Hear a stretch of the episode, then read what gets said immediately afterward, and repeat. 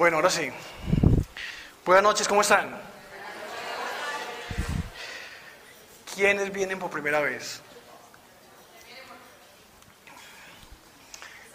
Ok. Los que no me conocen, yo me muevo demasiado, tengo voy a tratar de no enredarme acá. Soy un poquito hiperativo. Y hablo un poquito rápido, pero bueno, esperemos que hoy sea un día excepcional para no hablar rápido. Eh, bueno, el grupo es Aprender, Servir y Vivir para los Nuevos. Es una escuela de servidores. Eh, enseñamos, no somos iglesia, enseñamos un Dios sencillo, cercano, eh, palpable, eh, se puede experimentar. Y la idea es que cada uno de ustedes que está acá presentado se pueda extender y pueda experimentar la realidad espiritual y la realidad de Dios. Dios no es una teoría, Dios no es que está ya como en el colegio, ay sí, papá Dios y ya. No, Dios se puede experimentar. Entonces la idea es como compartir algo con ustedes y que ustedes lo puedan vivir. No creo que escuchen de teoría acá, pues cualquiera puede decir teoría, la idea es que ustedes lo vivan también. Yo de lo poco que he experimentado les comparto. Entonces, aprende a servir y vivir. Y eh, tenemos varias líneas como tal. En los martes eh, acá damos la charla y los sábados en la ceja damos esta misma charla. Y a su vez, eh, los miércoles nos reunimos en una casa para clases de Biblia con Pablo Velázquez, que es el, el teólogo del grupo. Bueno, eh, me dispongo a hacer la oración, después damos una charla y al final una otra oración final y los que quieran pasan también acá y me colabora alguien para orar. Bueno, Padre eterno, te invito en este momento, te doy gracias por la vida de cada persona acá representada. Yo los bendigo, Señor, que seas tú obrando y hablando por mí. Tú colocas las palabras correctas en mi boca. Si no es así, Señor, quítalas de mí que llegue a sus corazones las palabras que tú deseas y una revelación excepcional y especial.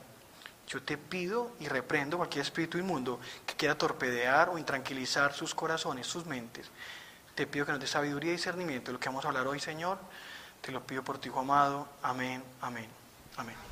Vamos bien ahí, ¿cierto? Si me han escuchado, si estoy vocalizando, bueno, hacer todo lo posible, sin seguridad. Bueno, el tema de hoy Ah, bueno, antes de hablar del tema de hoy, eh, les voy a compartir un breve resumen ejecutivo que estuvimos eh, en ese cafetero con otro compañero, otro amigo que se llama Sebastián Bustamante, eh, que hay una puerta de servicio allá. Fuimos a colegios y fuimos a dar un seminario de la realidad espiritual y de la identidad en Cristo en el Quindío, en Armenia. muy contentos, eh, realmente mucha experiencia de Dios y todo, y a la vez preocupados. ¿Por qué preocupados? Porque hay mucha necesidad de Dios, demasiada. Y en el Quindío hay una tasa de suicidio muy alta, demasiada. Cada familia que uno hablaba, siempre en cada familia, mínimo una las personas de la familia había intentado suicidarse. Y eso no es normal, no es normal para nada. Niños de octavo de bachillerato con, con intento de suicidio. Un niño se da que va, pues, ¿qué preocupación uno diría que va a tener? El chamujo, como le llamo yo, es muy estratega y busca perturbar las mentes de muchas personas y cargarnos emocionalmente. Eh, yo escucho a alguien que un niño nace y no nace preocupado, pero el mundo nos bombardea permanentemente con la carga emocional y muchas cosas, y hasta el punto de que hoy la sociedad vivimos acelerados, vivimos en un y maneje permanentemente. Eh, fue una experiencia muy bonita. Eh, ¿Por qué lo cuento? Para que ustedes mí se arriesguen. Porque es que no, o sea, muy chévere que escuchen la charla y todo, pero la idea es que ustedes se extiendan y se arriesguen a servir. Que realmente es más valioso servir. Y se siente la mano de Dios respaldada. No es que sea uno especial ni nada. Porque es que la gente dice, ay, no, que yo qué, ay, ¿por qué? No, yo no soy capaz, me da pena. Les confieso, yo nunca me imaginé dar charlas acá. Yo cuando llegué, que llegué engañado al grupo, que conocen mi historia o el testimonio, yo llegué más engañado por Dios, que tiene humor fino. Y yo nunca me imaginé pues dar una charla acá, un seminario, hablar de Dios, pues de chamucos y carajadas. Y vea, yo ejerzo mi profesión común y corriente y a la vez puedo servirle a Dios. ¿Qué es posible? Hay gente que tiene otras vocaciones, plenamente 100% a Dios. Y es muy, muy bien. Otra gente puede servirle un porcentaje, pero la idea es que sirvamos. Aunque sea un 5%, un 1%, pero sirvamos. Porque al servir va a haber, van a ver reflejado en sus vidas muchas cosas y Dios les va a hablar por medio del servicio. Ténganlo por seguro. No les dé pena, que qué pena que dirán que, me, que estoy loca loco. No. Uno no queda mal. El que respalda es todo Dios. Entonces quería compartir algo pequeño nomás para empezar en materia. En el colegio que dimos la charla, eh, a mí me tocó décimo. Uno va prevenido, pues obviamente, con los de décimo, que son pelados un poquito locos y canzones. Pero bueno, entonces les conté una parte de mi testimonio y la historia y empecé gradualmente a tocarles el tema de Dios. Eh, supuestamente yo iba para el tema de la convivencia, pero salieron engañados fue ellos. Entonces eh, les hablé del tema de la convivencia, pero desde el punto de vista bíblico, aplicando la Biblia con principios en su vida personal. Y les toqué el tema de José, el de los sueños. Cómo José era proactivo y no reactivo, y así me desencadené con la charla. También la parte mía testimonial de mi experiencia con lo, el ocultismo, todo lo que yo practiqué y de curioso. Y después de ahí ya les dije que, era que yo conocía un Dios cercano, un Dios real, que se puede tocar, que se puede experimentar.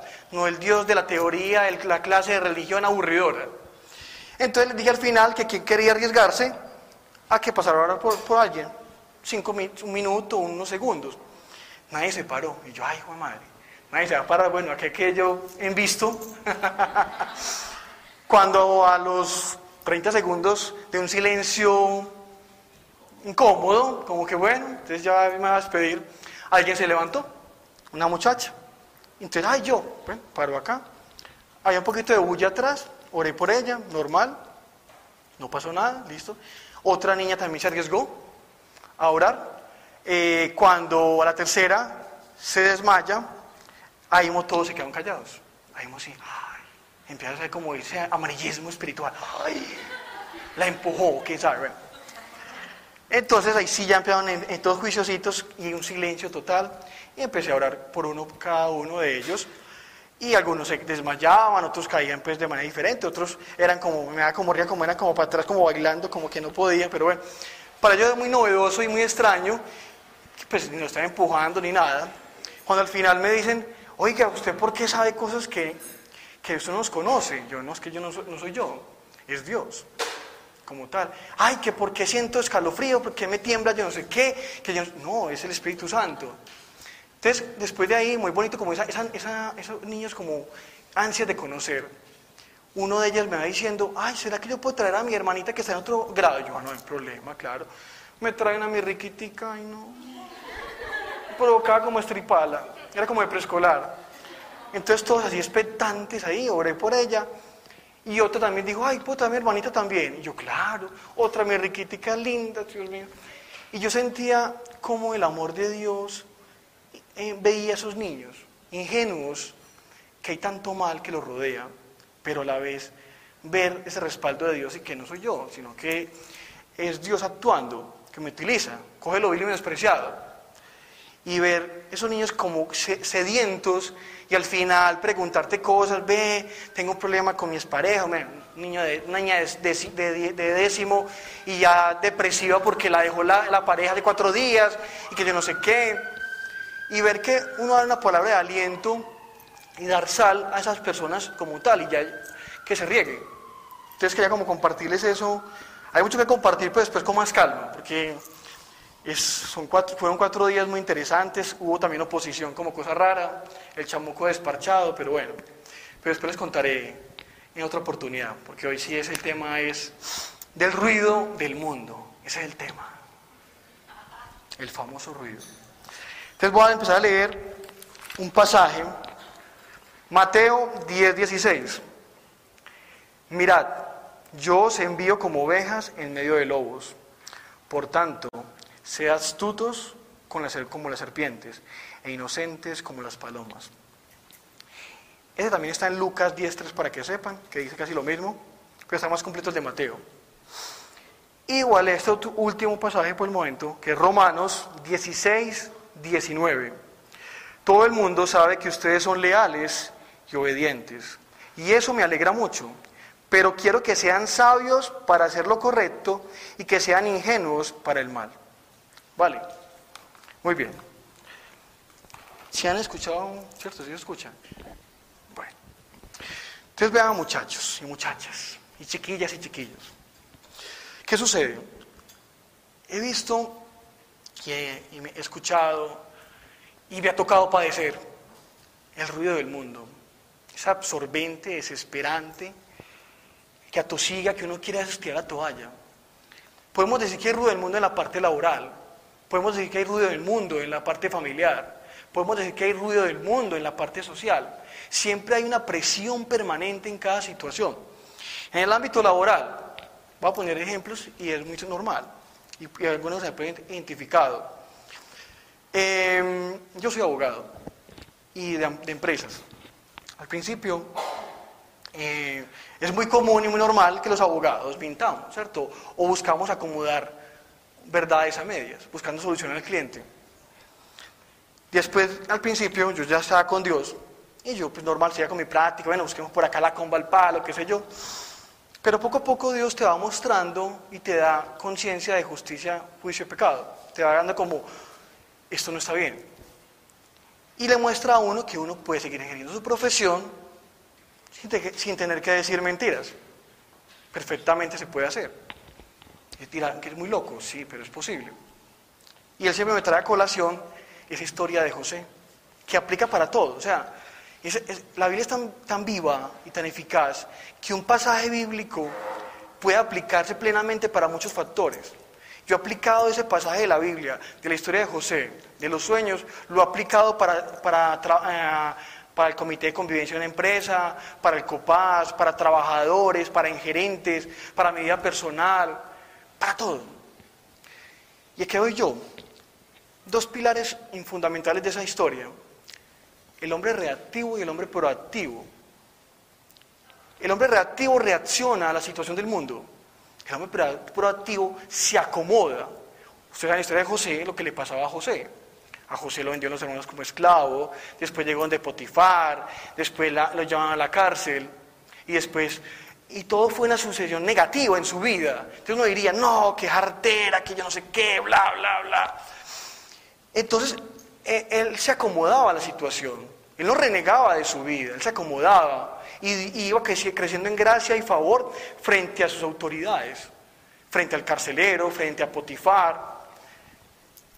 cuando lo vendieron como esclavo, uno diría, qué excepción en la vida real, la familia, ¿cierto? Uno diría, la familia, qué dolor. No, pues le dolió ese momento, pero llegó allá como esclavo. Potifar lo compró. Voy a parafrasear la historia, pues no es tan textual, ya ustedes la buscan pues o ven la película o alguna película. Entonces, cuando llegan de Potifar, que es como la mano derecha del faraón, o la parte militar, es como un siervo, un criado, todo muy bien, muy leal, cuando la mujer de, Potifar le va gustando José. Entonces empieza como a seducirlo. Y entonces él como es temeroso de Dios, en el mundo diría, no mío, aproveche, no está Potifar, hágale. Ah, ¿Quién va a ver? Aproveche. Pero como él tenía esa, esa conciencia de pecado, y de temor de Dios. Entonces él dijo, no, no. Entonces salió corriendo, dice la escritura. Y entonces eh, ahí fue cuando se sintió indignada, digámoslo, pues deducimos que la mujer de Potifar se sintió indignada. Este man no me paró bolas, que pues, que voy a la más fea, qué sé yo. Entonces ella hizo el escándalo del siglo y le dijo a Potifar que vea que intentó abusar de mí, bla, bla, bla, bla, bla. Dijo mentiras. Entonces llamó a, llamó a José a que rendiera cuentas. José le explicó, pues no, en ningún momento. Le dijo una vez, y Potifar seguía insistiendo, no, él no iba a convencer porque no, perdía. Entonces, en el mundo práctico uno se, enfrasca y se, y se, queda alegando, y no, yo soy inocente, ¿no? Es injusto, sí. Pero ¿el qué fue? Ah, bueno, no me quiere creer, listo, es la verdad. Entonces lo mandó, la mujer de Potifar lo quería matar, pero Potifar lo mandó a la cárcel. Entonces uno que diría en la vida real, ay, no vea, qué injusticia. Llegó allá, a la cárcel, sin, eh, justificación alguna, y igualmente siguió su trabajo común y corriente y fue creciendo en gracia y favor frente al carcelero. Después llegó lo del copero y lo del panadero, que los metieron a la cárcel por el faraón, porque se habían robado el brazalete del faraón. Y entonces en ese momento eh, eh, tuve unos sueños y alguien le dijo, vea, ese judío es hebreo, les puede descifrar los sueños. Oigan, es un esclavo. Al fin le, contaron los sueños y él les dijo, bueno, el sueño significa tal cosa a cada uno. Le dijo, en dos días el faraón resolverá tu caso favorablemente y a ti desfavorablemente. Ay, gana este mentiroso, yo sé qué, bla, bla. Él no se quedó convenciendo al mundo. Listo, no me quiere, yo ya dije una vez, normal. Efectivamente, los dos días ocurrió eso, lo que dijo José en, los sueños. Entonces al panadero lo mataron y al copero salió donde el faraón libre. Uno diría en el mundo, ve, que, le agradezca, ¿cierto? La gratitud. Oh, se olvidó de él. Entonces uno diría, ay, qué gratitud, la gente, uno como le sirve a la gente, bla, bla. No. Siguió con su vida. Él fue proactivo, no reactivo. Listo, pasaron los años cuando se olvidó el copero de José, cuando en su momento em, ocurrió lo que el faraón tuvo los sueños de las vacas gordas, las vacas flacas, las espigas, y entonces se cuestionaba, y nadie de la corte del faraón podía descifrar el sueño, nadie. Entonces le decían al, copero, hey, José sabe, sabe hombre, decile. Y él le daba miedo, que era pues el faraón, un esclavo que le descifre. Tanto fue insistencia que le, le contó al faraón, el faraón pues, listo, tráigalo acá, pero no le digan nada, llega José, usted le dice que, él tuvo dos sueños, sin decirle nada al faraón, se los descifra, y, José, y el faraón se enoja. Y dice, no, ¿qué tal? Esto, mentiroso, yo no sé qué. José no se, no se enfrascó en el mundo a, convencer al otro. Ah, no me quiere creer, listo. Lo mandaron entonces para la cárcel. Entonces, vean la analogía con el mundo y con la parte de José. Él dijo, ah, vea, no me, nadie me cree, soy un gusanito, nadie me quiere. No, él se quedó, listo, no me, yo, le dije la verdad, no quiere, listo. el faraón seguía soñando, desesperado con los sueños, y lo llamaron nuevamente. Entonces él le volvió a explicar y le dijo el faraón, entonces, ¿qué, solución hay? Entonces le explicó el, faraón, José, esta es la solución. Entonces faraón le dijo, entonces usted va a ser la mano derecha mía y usted va a ejecutar ese plan. Vale. Y fue importantísimo José. ¿A qué voy yo? José fue proactivo, no reactivo. No reaccionó, se acomodó a la situación. Cada uno de ustedes tiene dificultades en todos los ámbitos. Aunque seamos creyentes o no creyentes, todos los días tenemos dificultades. La idea es cómo afrontarlas. El problema es que nos dejamos llevar por el ruido del mundo. Nos dejamos bombardear. Ve, hay que hacerlo de esta manera. Y nunca tenemos en cuenta a Dios. Nunca lo tenemos en cuenta. Entonces vea que José, temeroso de Dios, siendo proactivo, vea que todo eso lo permitió Dios para formarlo y un estatus alto. Y ustedes siempre se preguntan, y yo me he preguntado también, que yo me equivoco también todos los días. Cuando hay una dificultad, llámese como se llame, siempre preguntamos el por qué. Siempre. Esa bendita pregunta, el por qué. Yo les pido a ustedes que la cambien. El por qué no, el para qué de cada situación. Vale, es como muy aburrido, que ya voy en materia, no se me duerman. Bueno, entonces estamos con la parte, ¿vamos bien hasta ahí, cierto? Ok. Entonces la parte del ruido del mundo, hay varios, yo diría que hay varios. Entonces, bueno, en la parte laboral, como les decía ahora, eh, que hay gente que dice, no, es que vea, es que yo tengo, tengo que decir esta mentira, o si no, mi jefe, yo no sé qué, o bla, bla, bla. Entonces yo te pregunto, listo, ¿usted tiene fe en qué? ¿En su trabajo o en Dios? Primera pregunta. Segunda pregunta, ¿usted quiere agradar al mundo o quiere agradar a Dios? Dios te va a respaldar en cada decisión. Dios respalda las verdades. Acá mucha gente trabaja y en algún momento hemos estado presionados para decir mentiras. Siempre. Es que el mundo es así. Es normal, una mentira piadosa, oigan a ese mojigato, yo no sé qué, oigan, que se van a dar cuenta. No, mandemos eso así, cambia el balance, cambia tal otra, no, para no perder ese cliente. Por la presión, entonces si yo le digo al jefe mío superior que no lo hago, entonces me empiezo en pelicular, me va a echar, ¿cierto? O a hacer piedra de tropiezo. Pero Dios te da certeza y garantía que si tú hablas con la verdad, va a tocar el corazón del gerente y decir, este man, esa persona es leal a sus principios, es coherente. Puede que hoy te aplauda tu jefe, te aplauda porque aceptaste la, situación negativa que, que hiciste, acomoda tal cosa que no sea correcta en el mundo. Hoy te aplaude, pero después te va a echar la culpa. Y todos tenemos, todo tiene consecuencias en la vida. Entonces yo los invito que arriesguense de manera positiva a creerle a Dios. Y a veces a decir que no. A veces hay que decir que no. ¿Y qué? Ah, si por decir que no y por hacer lo correcto me van a echar, yo sé que Dios me va a respaldar. Pero como tenemos fe y enfocamos la fe en un trabajo, Puede que Dios quiera algo mejor para ti.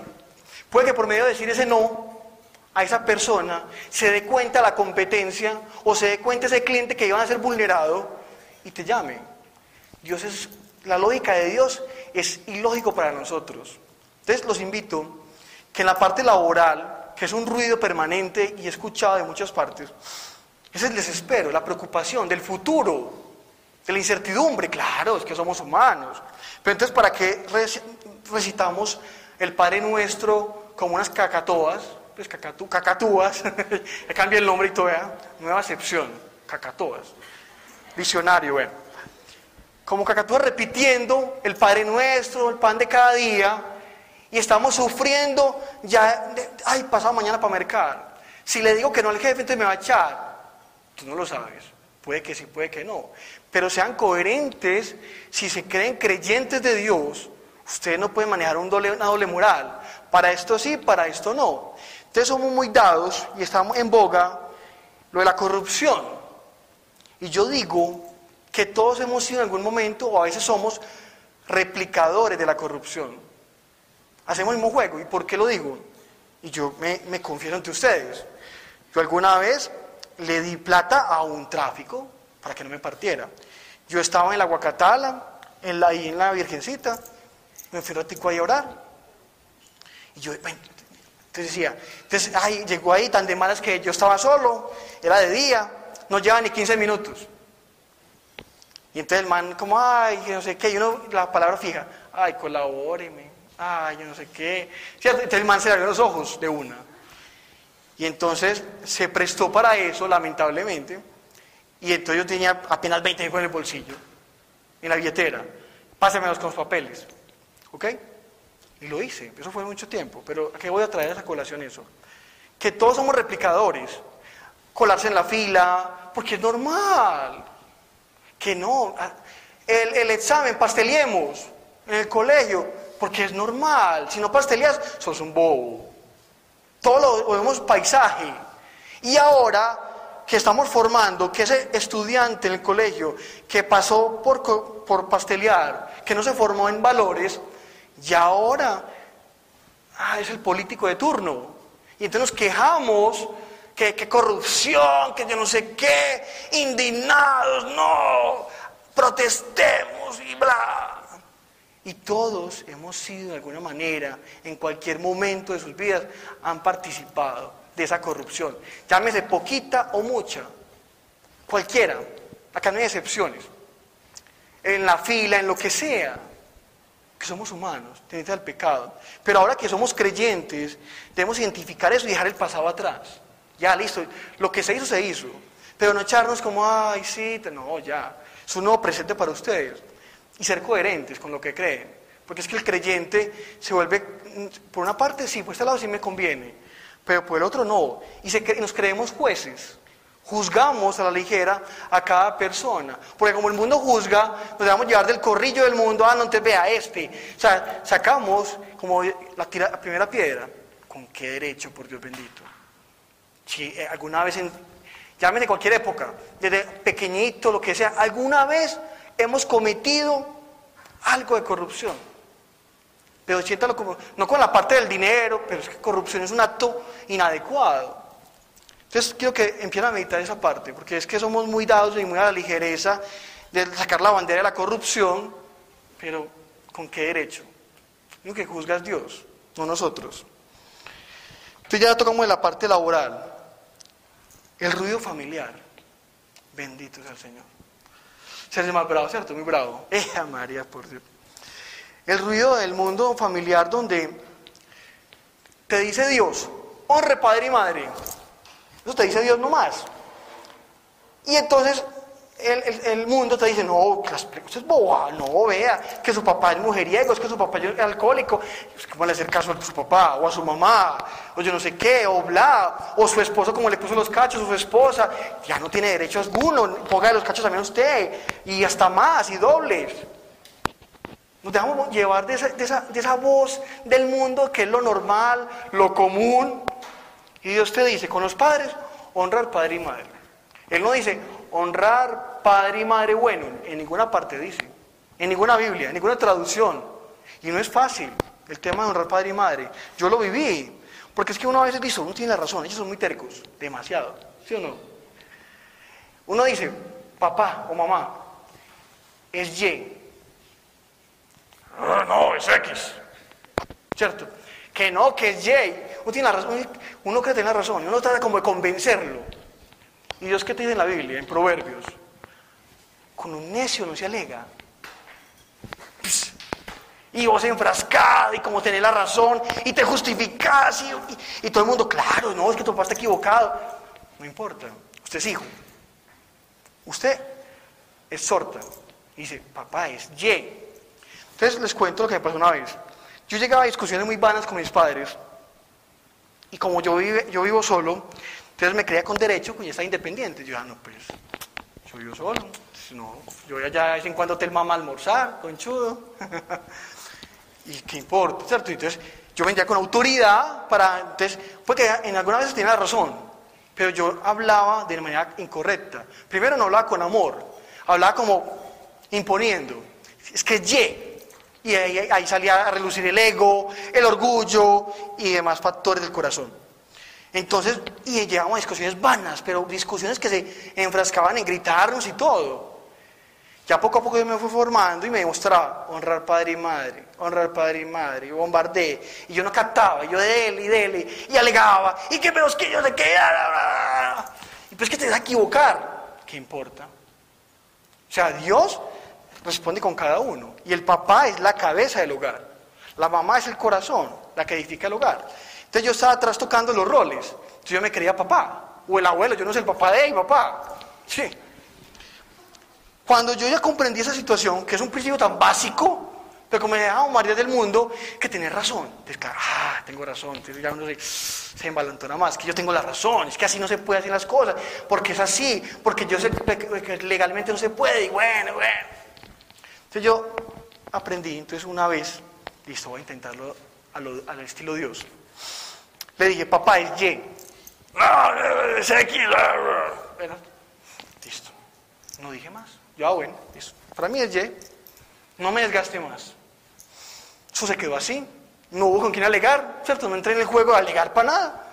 Cuando al mes o mes y medio, este, ¿sabes qué? Si era Y. Y yo, ay, sí funciona, ¿cierto? Algo tan simple. Yo no tengo que desgastar convenciéndolo. Principios básicos. Están en la Biblia. Entonces nos dejamos bombardear del mundo, del ruido del mundo. Nos perturban. En la parte familiar, también lo de pareja. Es un tema muy recurrente cuando con el matrimonio, con los hijos. Entonces, eh, y ahora con las mascotas. entonces el ruido del mundo, ay no, ¿para qué tener hijos? ¿Para qué? ¿Qué pereza? No, ¿con qué plata? Esta economía como está horrible mejor una mascota. Pues, no, a mí me gusta la mascota, yo tuve mascota y todo. Pero la, lógica del mundo es ilógica, porque es que una mascota no va a crecer, no va a tener conciencia, va a ser dependiente de uno. Hay más esclavitud que una mascota, sí, muy linda, es chévere, bacana. Pero yo he visto y me he quedado asombrado, una vez en el centro comercial Santa Fe, yo vi un man, yo no lo, podía creer. Esos, ¿cómo se llama esos? Canguros un perro en un canguro. Y era así. Y el man así como, lo movía así, y eran esos peluditos chiquiticos, yo no sé. Yo, ¿qué es eso, por Dios? Vendrán cosas peores. No. Yo me quedé aterrado, yo, ah, no, estamos jodidos. Entonces, preferimos, el mundo te dice, para que hijos, eh, viajemos nomás, pasemos bueno, esto se va a acabar, la, la, la, la, la, eh, con la una y con la otra, para que una estabilidad, ¿para qué? Y Dios te dice, no, una familia, y la familia es para una descendencia. Eso es matrimonio. es para una descendencia, y para bendecirte por medio de eso. Ya no, el matrimonio ya no, casémonos, pero no, vamos a tener una mascota, o dos mascotas. Y mis vecinos tienen un perro. Ay, hacen un escándalo de que llegan, ¡ay, ay, ay, que llegó! ¡Ay, el papá! ¡Ay, la mamá! Yo, ay, Señor. Yo, ay, bendito, ilumínalos por Dios bendito. Y eso hace una algarabía y lo regañan como si fuera que entendiera, pues son entendidos, pero pues tampoco, pues, como que, ¡ay, que llegó el papá de viaje! ¡Ay, cómo! Pues no. ¿Qué es eso, por Dios bendito? Entonces, parte como vamos trastocando la realidad humana normal. Reitero, no estoy contra las mascotas, pero darle la posición, es mascota, ¿cierto? No es el hijo. Entonces, en la parte familiar de pareja, chévere de tiempo, eh, hay otro problema muy grave. Tenés tu hijo, listo, súper bacano, experiencia muy bonita y todo muy chévere. Pero hay un problema que la Biblia te dice que hay unos roles y un estatus que no se puede modificar. Y cuando llega el hijo, el mundo te dice, el hijo es importante. O sea, el hijo, sí, es muy importante, oh, pues. Pero entonces el mundo te dice, no, el hijo dedique todo a su hijo, y lo que diga su hijo, y bla, bla, bla. Y pues tenemos ahora los millennials, y yo no sé, yo creo que es millennials, no sé. Pues, pero los de, dicen que es que los de cristal, que ya no les puede decir nada, porque el papá y la mamá ya se enfocan en él, reitero, no está mal, pero en la bella proporción, entonces ya dejan de rezagado al esposo o esposa y primero el hijo. Entonces ahí afecta el rol que Dios estableció. Entonces ahí empiezan las crisis de matrimonio y por eso hay divorcios. Yo pues a mí, a mí no me gusta por mm, principios, yo no ejerzo la, parte del divorcio, no me gusta la familia. Detesto esa parte. Alguna vez tuve la oportunidad con mi primo de acompañar a una audiencia, pero hace muchos años. Y yo quedé como tan cargado como tan aburrido ese tema, como, ay, qué jartera, como que se sacan toda la parte de resentimiento, rencores y eso no va conmigo. Y Dios me mostró que tampoco, que, lo que une es para siempre, es una sola carne. Pero el mundo te dice, ah, se casó allá, se equivocó, se divorcia allá, consiga otro. Lo vemos eh, como divorcio express y otro matrimonio express. Y es una moda. Reitero, no, importa, pues, hoy es un presente. Si alguien acá, lo que sea, se haya casado y se divorció, ya bueno, no importa, es el pasado. Hoy es para que seamos conscientes de que el mundo nos ha bombardeado, nos ha engañado. Decir de que no hay problema alguno, no hay consecuencias. Yo te digo que sí hay consecuencias espirituales. Porque en la parte sexual, todo lo negativo de la pareja tuya se vincula con lo tuyo. Eso es seguro. La persona promiscua, promiscua, atrae o es, ¿cómo lo digo para que me entiendan?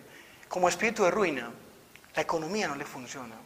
Es lo más notorio y que se ve, que las parejas donde hay alguien muy promiscuo, la economía empieza a afectarse. Oh, perdón. Si hay una dedicación económica en la pareja, no crean pues que es... Pero, pues, que tengan oh, una advertencia, pues.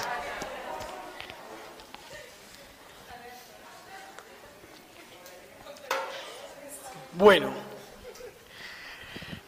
eh, el ruido social famoso ruido social, las amistades. ¿Y qué dirán? Ah, es que tengo que agradar al otro. No, es que, o sea, siempre nos dejamos influenciar, todos, de alguna otra manera, por la presión social. Porque es que es lo común, es lo normal, ¿cierto? No, es que eh, Dios es una mezcla de la energía universal y entonces yo no digo nada, pues yo yo me empiezo a, a pues, ay no, hagamos pornografía, eso es normal, tal cosa, todo es normal. Lo bueno le dicen malo y lo malo le dicen bueno. Entonces, como empezamos a acomodarnos al mundo y aceptamos ese ruido, lo aceptamos. Y después, no, es que yo, yo sé dividir esa parte. A veces Dios algunas personas, y es muy común, los aparta. Cuando llegamos a Dios, la mayoría, digamos que 90%, cuando llegan a Dios, Dios inmediatamente te deja solo un tiempo, sin amistades. Algunas veces ha ocurrido. Y uno dice, ¿pero por qué? Porque esa, experiencia es como para empezar a, a, desdibujarte lo que tú pensabas que era tu vida normal. Para después Dios revelarte que no es conveniente ciertas amistades. A veces hay personas que pueden seguir con amistades del mundo, normal. Pero a veces Dios conoce tu corazón, conoce tus debilidades y sabes que algunas personas te, te dejan influenciar. Y yo he visto personas cercanas de mi grupo, pues de amigas mías y todo, que literal Dios a veces ha alejado de manera inexplicable amistades tóxicas. Al principio se cuestionan, se frustran porque mi mejor amiga, ay no, yo qué cosas del colegio, o mi mejor amigo, pero después del tiempo Dios te a revelar por qué temporalmente te alejó esa parte, para que pudieras un proceso de formación. Porque a veces ese ruido de la mejor amiga, el mejor amigo, te va a perturbar y te va a decir, no es que haga tal cosa. Y como no tenemos intimidad con Dios, nos dejamos llevar siempre por la primera recomendación del mundo. Eh, vamos para el ruido que en la espalda. A ver, ya empecé a enredarme. Ah. Próximamente Dios, un inalámbrico. Amén. Bueno, el ruido económico. Mm, oiga, mm, alerta de spoiler, alerta de spoiler. Pues, si Dios permite, vamos a dar más adelante una charla de la economía con Dios. Que Dios me está como formando de una manera extrema. Una pedagogía. Me dijo un amigo del grupo, hey, te, más para el seminario de, la parte económica. Yo, hágale. Ah, desde que dije eso, ay María, todo. Porque hay que vivirlo para poder dar testimonio, ¿cierto? Hay que experimentar lo amargo para poder decir lo dulce. Pero bueno, vamos ya, creo que ya vamos la luz, yo creo. Esperemos, yo creo que sí. Entonces, el ruido económico, demasiado. Acá, el 90% es el ruido económico, buscarla fácil. La solución fácil a veces, lamentablemente. El desespero porque hay que pagar la factura, hay que pagar tal cosa. Entonces enfocamos la fe, es en la deuda.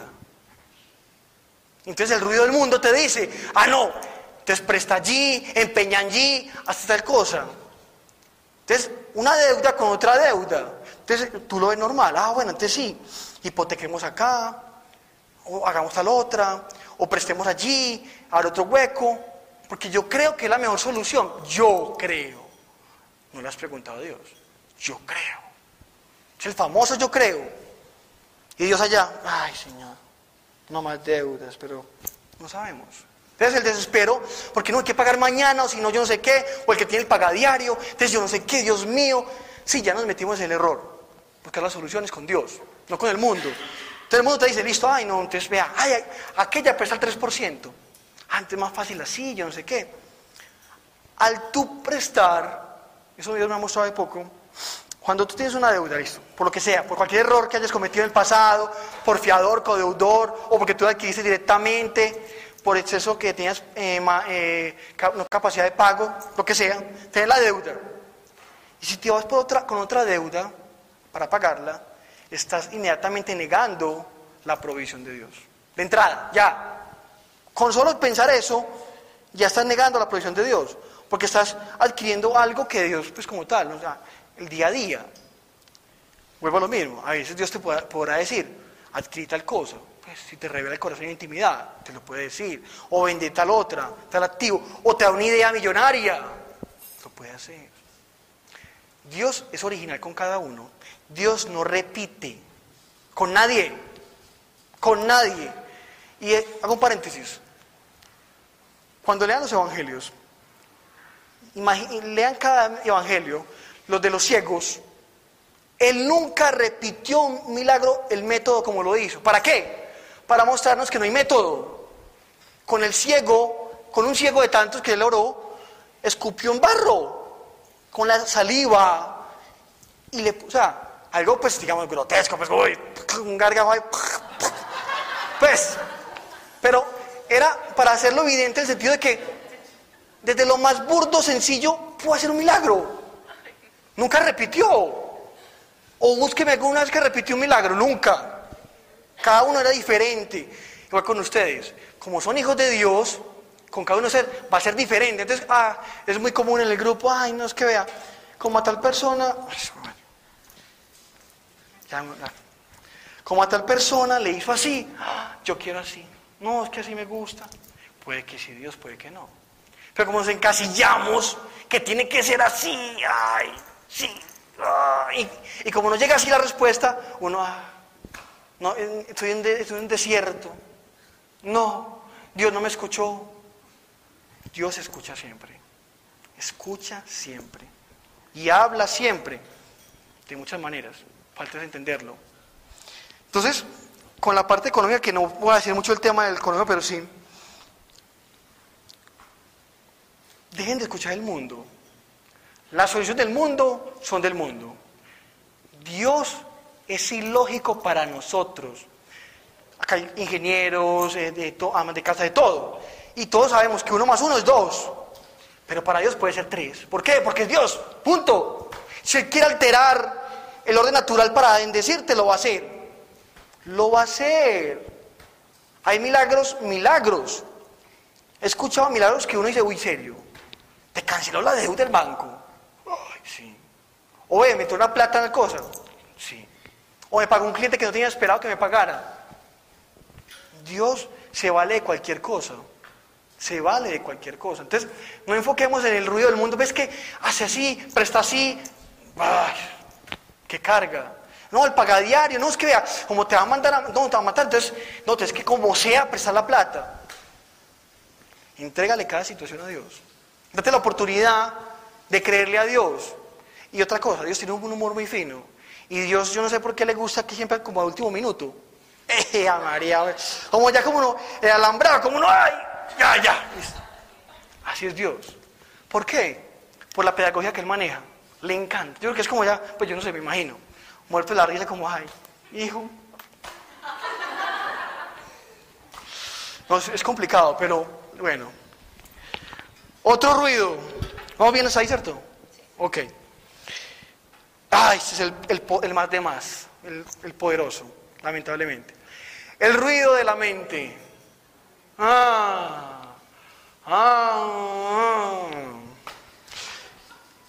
Alguien decía, eh, Sebastián, le escuché decir, me, me, sonó, me quedó sonando mucho, el mucho pensar mata la fe. Y sí, que, creemos dar una lógica a todo lo que las soluciones. Entonces nos bombardea la mente permanentemente y uno es como, ay, es que tengo que hacer eso, si, no, no, se acaba el mundo llámese en lo económico, familia, lo que sea. Pero la mente empieza a bombardearte. No, es imposible. Es imposible. ¿Cuál? Pues que sos hija de Dios. puede ser posible. ¿Por qué no? Entonces la mente te bombardea y la mente juega, y lo que más nota uno en la parte espiritual, de liberaciones, uno nota eh, rechazo, eh, falta de autoestima, culpabilidad. Eso sí es. La mente, con todo lo del pasado de tu vida, todos tenemos un pasado, medianamente bueno, malo, lo que sea, pero es un pasado. El pasado para Dios es basura.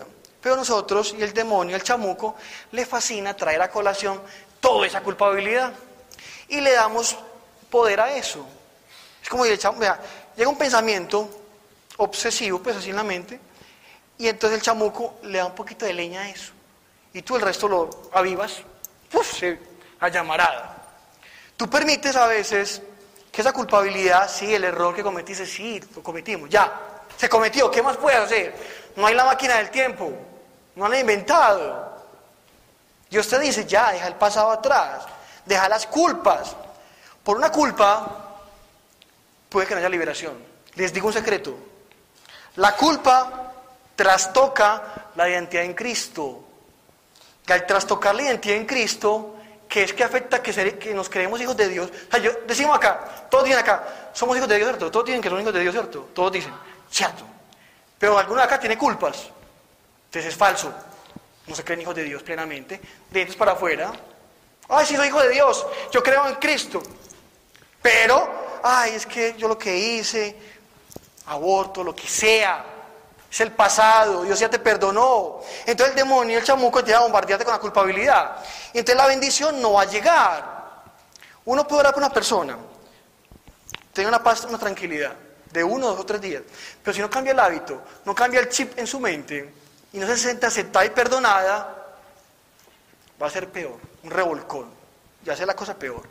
Entonces, el chamuco, para que me entiendan, La culpabilidad, o sea, es como si tú le dieras un pagaré en blanco al chamuco. Entonces, ah, no, yo es que vea, sí Dios, vea, perdóname tal cosa, bueno, perdonada, listo, perdonada hija.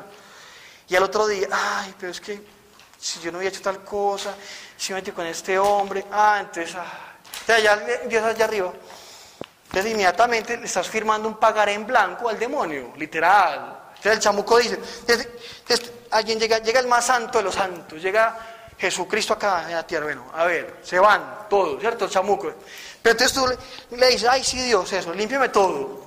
Ay, pero es que la culpabilidad, vení, no es que tengo que pagar la culpabilidad. No, no me pagues esa deuda. No me la pagues. Entonces nos dejamos llevar del pasado y ese ruido del pasado y esa mente vuela de una manera y vea por qué hizo esa decisión, por qué se enredó con esta, con este, por qué hizo ese negocio, por qué tal cosa. Ya lo hizo, ya no se puede hacer nada más. Siéntase perdonada o perdonado. El pasado es pasado. Usted cuando maneja su vehículo, moto, lo que sea, usted no maneja el retrovisor siempre. ¿Se choca? No, hay que mirar al frente. Eventualmente, eventualmente uno mira de reojo, pues para que vea, ay, sí, eso es el pasado, sí. Pero mira el futuro. Siéntanse hijas de Dios. Es el primer fundamental. O sea, si no han pasado esa, materia, hay que volver a repetirle hoy mismo. Es lo más importante. El día que oraron por mí, que en un retiro, me dijeron, siéntase hijo de Dios. Y me demoré para sentirme hijo de Dios. Me demoré. Yo pensé que me sentía hijo de Dios. Y al mucho tiempo caí en cuenta. Y a veces, a veces se me olvida. O sea, yo soy humano, yo me equivoco. Hay días que yo ando con, la carga emocional y yo, ay, sí. Cuando después, ay, mira, que yo soy hijo de Dios. Pues ya, sí, me la embarré. Ay, Diosito, la embarré, por Dios. Ay. Pero bueno, perdóname. Ah, sí, listo. Sigamos. Invitados miren al futuro, ¿cierto? Dios tiene para cada uno un propósito inimaginable. Dios se derrite de amor. O sea, yo no puedo describir el amor que siente Dios por ustedes, por cada uno de ustedes. Me dio tristeza en una que oré allá en, el, oriente, en Armenia, se sentía rechazada. Y, no, no, no había poder humano. Y ahí me da como tristeza, como desconsuelo pues no, no, no, no, me va a escuchar. Está cerrada, no escuchará al ruido del mundo. Se siente un cero de izquierda. ¿Alguna vez Dios la va tocando? Porque Dios te sigue tocando por todos lados hasta que tú te aceptes como eres. Gordo, flaco, bajito, alto, negro, blanco, amarillo, morado, rojo, yo no sé. Dios te ama como eres. Dios disfruta contigo todo, todo la relación contigo. Es como regaño, ¿no es cierto? Qué pena. Bueno. Entonces lo que les decía ahorita del ruido del, del pasado con culpabilidades, entonces les voy a leer este pasaje de Isaías que me gusta mucho. Isaías 55 del 8 al 9. Porque mis pensamientos no son vuestros pensamientos, ni vuestros caminos mis caminos, declara el Señor.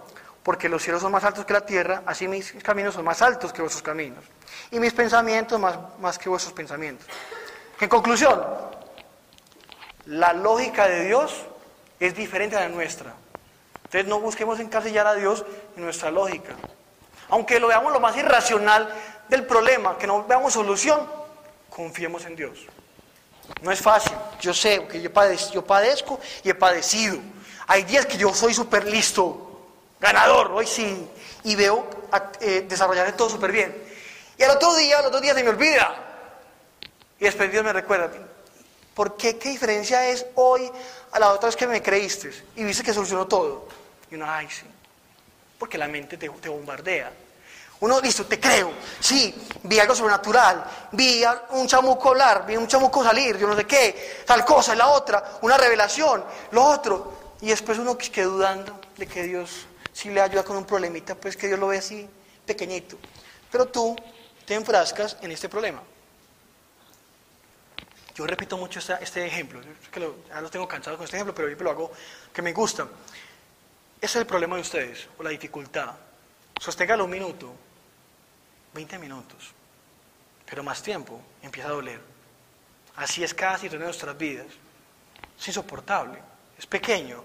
Que lo levanto, va a ver, ¿cierto? Bailo con él, no hay problema. Pero si tú enfocas todas tus fuerzas y tu fe inadecuadamente en el problema, te vas a cansar, te va a doler, te vas a desgastar. Y el yugo de Dios es ligero. El, ruido del mundo no es ligero. Aparentemente ligero. Pero entonces tenemos que vaciar nuestro yo. Yo creo, yo pienso, es que me dijo tal. Y empezar a escuchar a Dios. Bueno, el ruido del futuro es otra belleza. Ay, es que yo quiero tal cosa, es que mi, en mi corazón yo quiero ser bombero, ¿cierto? No importa, médico, abogado.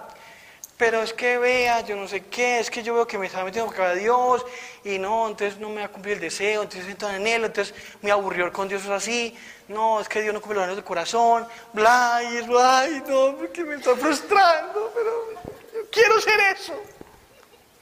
Puede que sí, ese sentimiento no es fortuito, no es de la nada, que está inventado. Dios coloca en tu corazón anhelos, deseos, pero a veces esos anhelos y deseos están trastornados por el mundo, permeados por el mundo.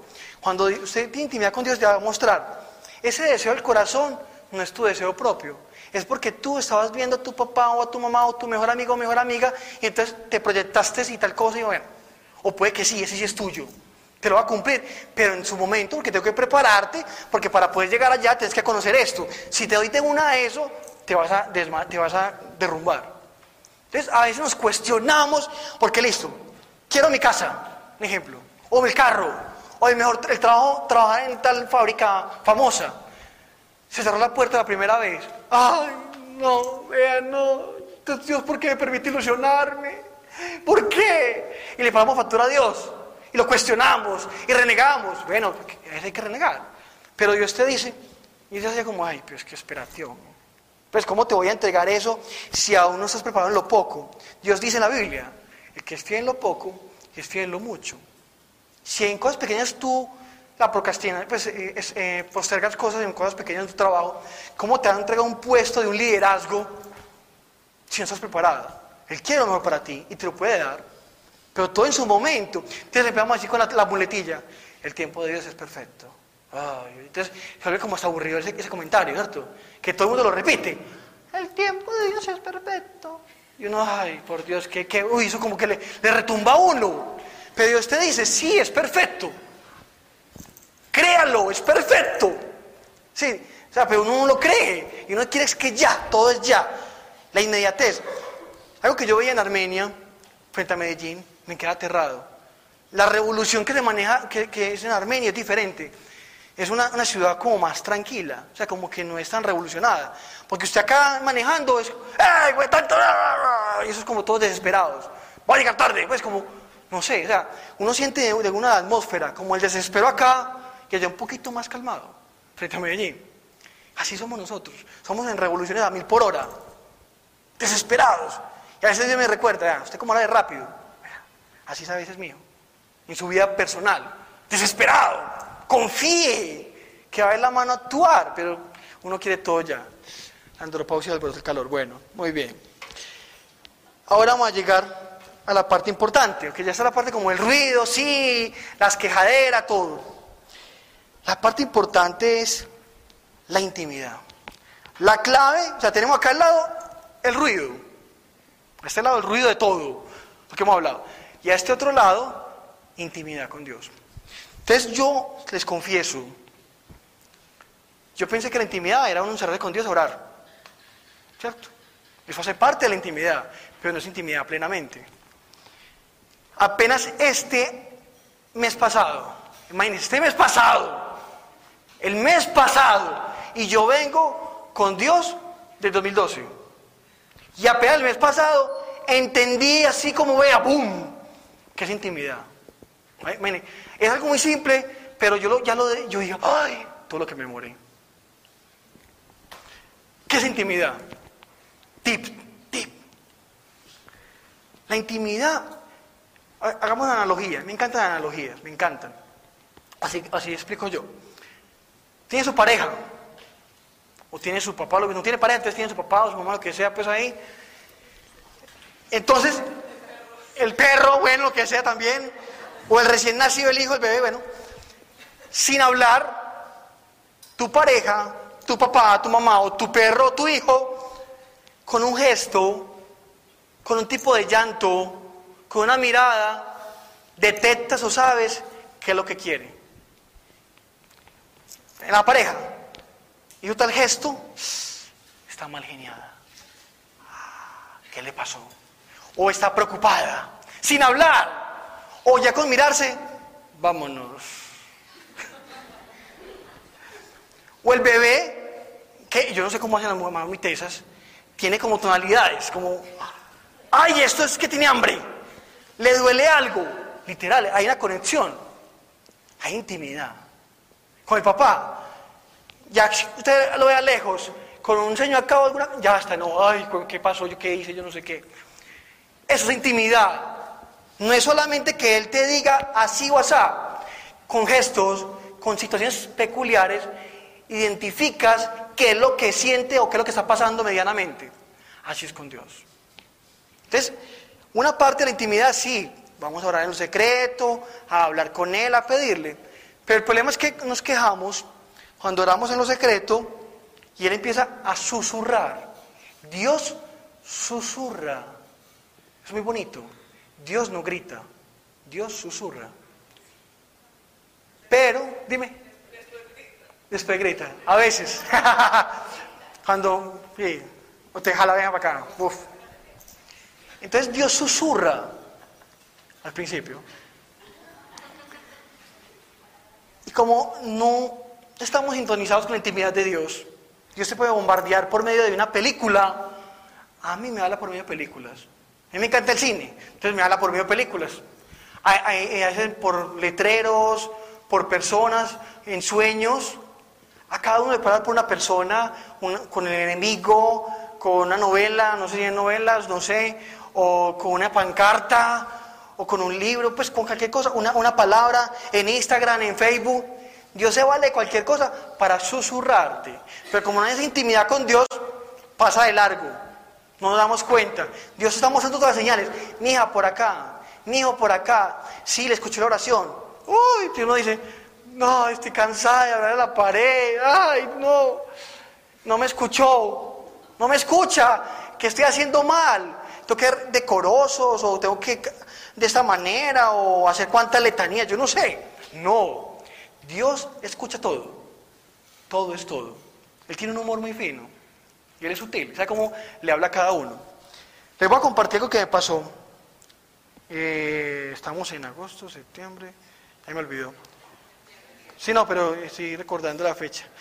Creo que fue, si no me falla la memoria, sí, fue la última semana de agosto con la primera de septiembre. Yo estaba en una crisis. Uy, no, no, no. Del ruido de todo ruido económico, personal, profesional, yo estaba mamado. Le digo, pues que no, no es que no, no me he cargado. Ya sentía como que no daba más. Yo decía, ¿qué es esto? Necesito como que, no sé, ya estaba que explotaba, literal. Y me sentí la necesidad de ir a orar a una parte como tranquila. Yo pensaba, ¿a dónde voy a orar yo que tenga zona verde y que no me atraquen? como difícil. Entonces, yo, eh, pues que ir hasta, hasta Santa Elena, o eso queda muy lejos, qué pereza, bueno. Yo estaba desesperado. En mi corazón hay una necesidad desesperada como de hablar con Dios, como, como alegarle, como que estoy mamado, que demostrarme soluciones, ya no aguanto más. O sea, que mostrarme fuera ver que ya no, ya no resisto. O sea, me tenés contra las cuerdas. Ayúdame pues, o hablame, porque es que ya siento que no me escuchás. Así literal, lo confieso. Entonces, cuando le, le conté a alguien, y me dijo, pues anda al salado, me dijo primero. Pues ella dijo, no, no, no, pero es que de pronto sí, ya como que pronto te pueden, no. Entonces, jardín botánico. yo, ay, sí, jardín botánico, ¿eh? nunca di en cuenta. Buena idea. Entonces me fui para jardín botánico. Me fui literal al jardín botánico. Llegué a las 12 hasta las 4 de la tarde. Y almorcé por allá. Entonces me, fui, me compré mi tintico, galletitas, unos cocosetes me cateando, miraba allá al cielo, a ver qué hermano, que me va a mostrar, necesito que me revele algo, que que me enloquezco, pero yo no aguanto más. Una, una, otra pizquita que me echa el vaso y ya me reviento, pues ya hasta represo se va de fondo. Bueno, eh, caminaba por ahí, nada pasaba raro ni espectacular. Pues, el tiempo pasaba y yo hablando como, como que estoy enloqueciendo, hablando solo, pero bueno. Pero nada, pues ni fórmula, ¿no? Le hablaba a Dios. Mental también, cuando no estaba nadie cercano, le hablaba así audiblemente, bueno, tal cosa. Y cuando alguien estaba ahí, mmm, señor, pues qué pasa, está loco, pues. Bueno, llego yo, vi una banquita al lado del lago, ¿qué coño? Jardín Botánico, ¿lo conoces? La mayoría, bueno. Hay un lago, entonces hay unas banquitas ahí, entonces estaba sola, entonces me parché ahí. Y empecé como a mirar, a tomar fotos y bueno, y a, meditar la vida, que, una revelación divina o qué pasado y nada. Una iguana por ahí se montó fea, entonces le tomé la foto, la iguana, y se montó al trapo, muy bien. Eh, yo apenas abrí Instagram hace poquito, estaba como curioso ahí con el Instagram. Y yo no sabía que mi celular, imagínate mi ignorancia, pues imagínate, lo confieso, que tenía que es que cámara lenta, yo no sabía. Por Dios, que no, me, me regañan de decir, entonces abuelo viejo, imagínese. Y entonces, ay, tengo cámara lenta, es tan bacán. Entonces, pero como, ve, muy chévere. Fue un niño chiquito como, ve, no sabía que tenía esto como esto. Bueno, cuando yo ya estaba en él, me paré y entonces me miré el lago y miré a los patos. Cuando vi que hizo un pato algo peculiar, para mí, desea que lo volví a hacer. Entonces me puse a grabar y con la fortuna pues Dios hace lo mismo exactamente el pato. Pues puede que sea muy, muy sencillo, pero para mí fue muy bonito. Entonces el pato, yo empecé a grabar, entonces el pato se metía así como a chapuz, pues como a mojarse la, la cabeza, yo no sé. Bueno, a chapuz, bueno, ustedes me entienden. Eso, así como el pato. E inmediatamente ese pato se levanta pues en como en una parte y empieza a aletear. Así pues, para secarse, pero fue muy, como está grabando en cámara lenta, se veía muy espectacular y seguido, fa, fa, solo. O sea, tuve la oportunidad de grabar así, parecía como fotógrafo especializado. Siete segundos lo grabé. Pero eso fue muy, muy bacano y ve, yo dije, tan bacano, ese pato como yo, tan chévere, ve, y tan coincidencia que me, que me, la oportunidad de a grabar como yo quería. Y conté los aleteos, hizo 17 aleteos, y es mi número favorito. Entonces yo, ay, no coincidencia, ah, la mente, la mente, ah, coincidencia, no, estoy enloqueciendo. Estoy imaginando carajadas, no, es que qué más. Entonces después, yo me fui caminando, rodeando el lago, cuando, ah, pero busquemos el pato, a ver qué dice en la Biblia, a ver qué punto me está hablando por un pato, ¿cierto? Depende yo. Entonces busqué en Google, pato y la Biblia. Entonces, que comida inmunda para los judíos, ah, no, eso no es. Ah, eso no fue. Y entonces, algo, ¿cómo le explico? Como, acá dice el corazón, no sé, pero como una voz interior, como decía, busca aleteo. Yo, ah, bueno, busquemos aleteo. Entonces busqué aleteo y me llevó un solo pasaje de la Biblia. Isaías, lo voy a leer. Isaías 31, 5. Se busca. Me perdió. Se perdió allá. Entonces, vea, pues cuando yo leí ese pasaje me dio un escalofrío y yo, ¡ah! me estaba, pues lo sentí así. Pues para ustedes puede que no, pero para mí me está hablando Dios. Como los pájaros extienden sus alas, así protegerá Jerusalén el Señor del universo. Protegerá, salvará, rescatará y liberará. Y a mí me dio como una alegría, un gozo y yo, pues yo estoy como al corazón como, mijo, tranquilo, yo estoy viviendo en su casa, no se relájese yo lo voy a rescatar, lo voy a salvar, lo liberaré, lo protegeré. Chao, con tranquilo. Por medio de un pato, me habló. Y pues yo sé que para gente dirá, no, estoy más está loco, no importa. Yo lo disfruté y yo hasta con ese gozo, yo lo publiqué en Instagram y tal cosa y lo monté en el estado. Entonces mucha gente amiga mía decía que, oye, ¿dónde grabaste ese video? Yo yo lo grabé, oigan a este, seguro, él lo mando. Está en el jardín botánico. Bueno, ¿a qué voy a esto? Dios habla por medio de su naturaleza, habla por medio de las personas, pero como no tenemos intimidad con Él, no detectamos su hablar, no detectamos sus mensajes, sus señales. Recuerden la intimidad como es. Con solo un susurro, ah, Él quiere tal cosa. Él cierra puertas. Digamos un ejemplo, en la vida práctica. Hay un proyecto que yo quiero y ese es el negocio de la vida y tiene que ser ese. Nos metemos y las puertas se cierran y se cierran y uno se terco como una mula y dele y dele. Tiene que ser ese. Y Dios cerrando puertas para que no te conviene, te queda otro mejor y no entendemos el susurro de Dios. Y no le no invitamos a Dios en las decisiones. Le preguntamos a la amiga, al papá, al amigo, al gerente, al conocido. Y nunca a Dios. Permítanle, pregúntenle todo a Dios y permítanle que Dios les guíe en sus decisiones. Porque Él endereza todo. Todo lo endereza y los guía. Bueno. Ay, como el tiempo está volando. Em, Vamos bien, ¿cierto? Listo. ¿Hasta qué horas, chiquilla, es? ¿Cómo? Nueve. Bueno, muy bien. Les voy a decir otra pues. Que me gusta, bueno, testimonial como lo que no vive para que ustedes vean que es sencillo y para que le hablen con Dios. Bueno, ¿qué opinan de tal cosa? O ven, hablame, como quieran hablar.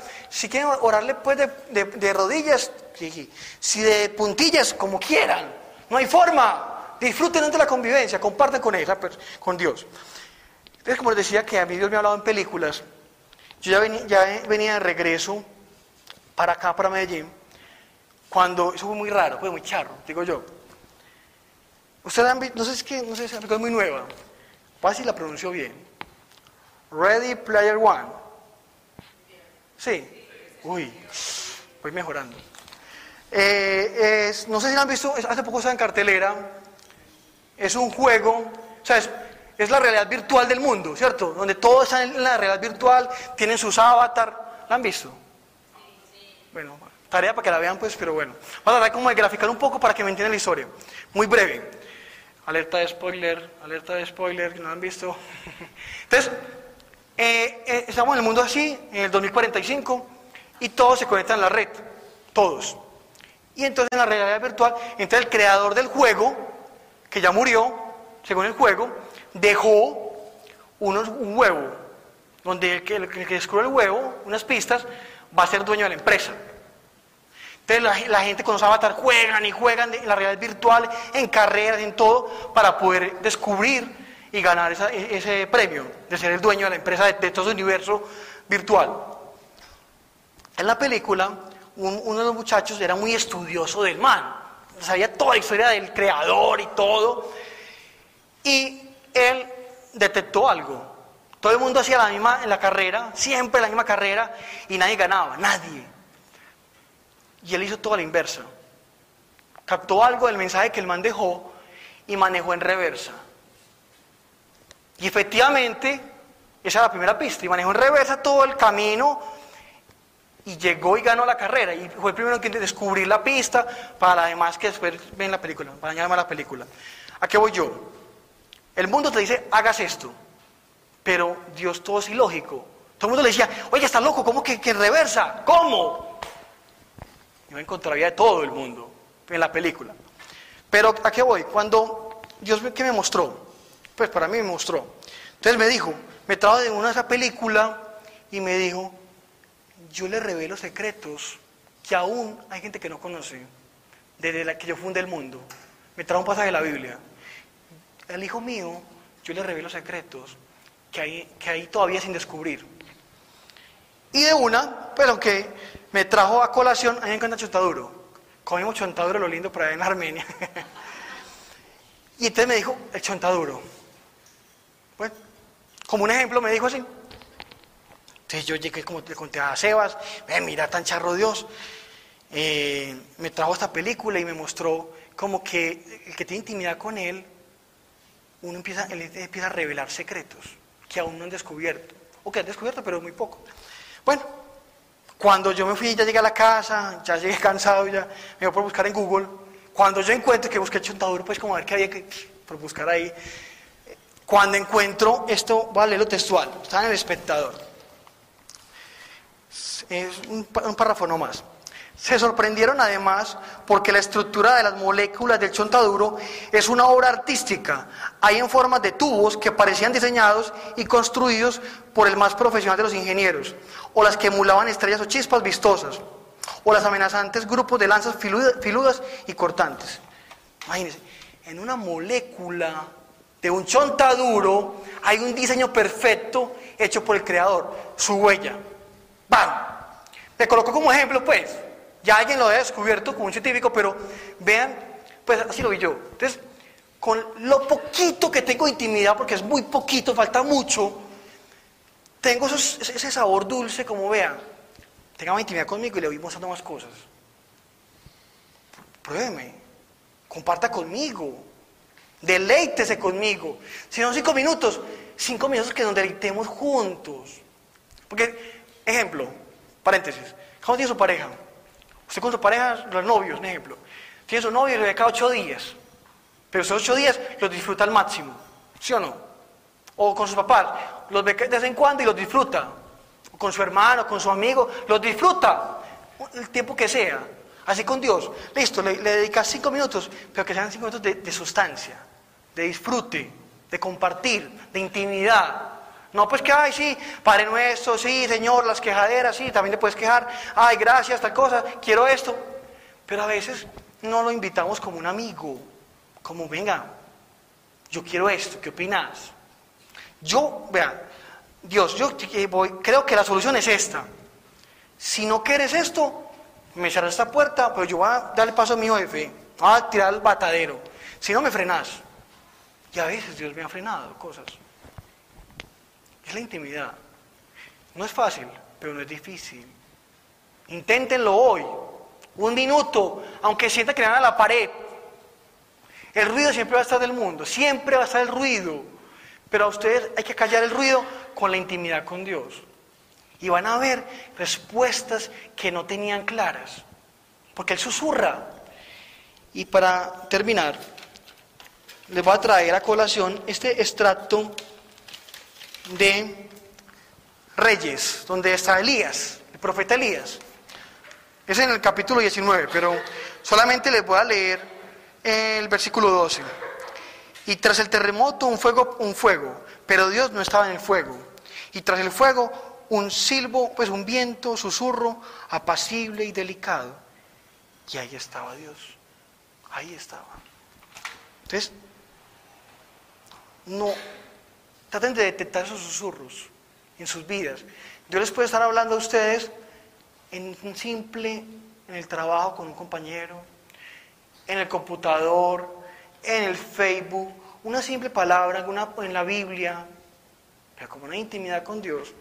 Hay, hay una reunión con Dios, pero no hay intimidad. Porque escúcheme todo a mí.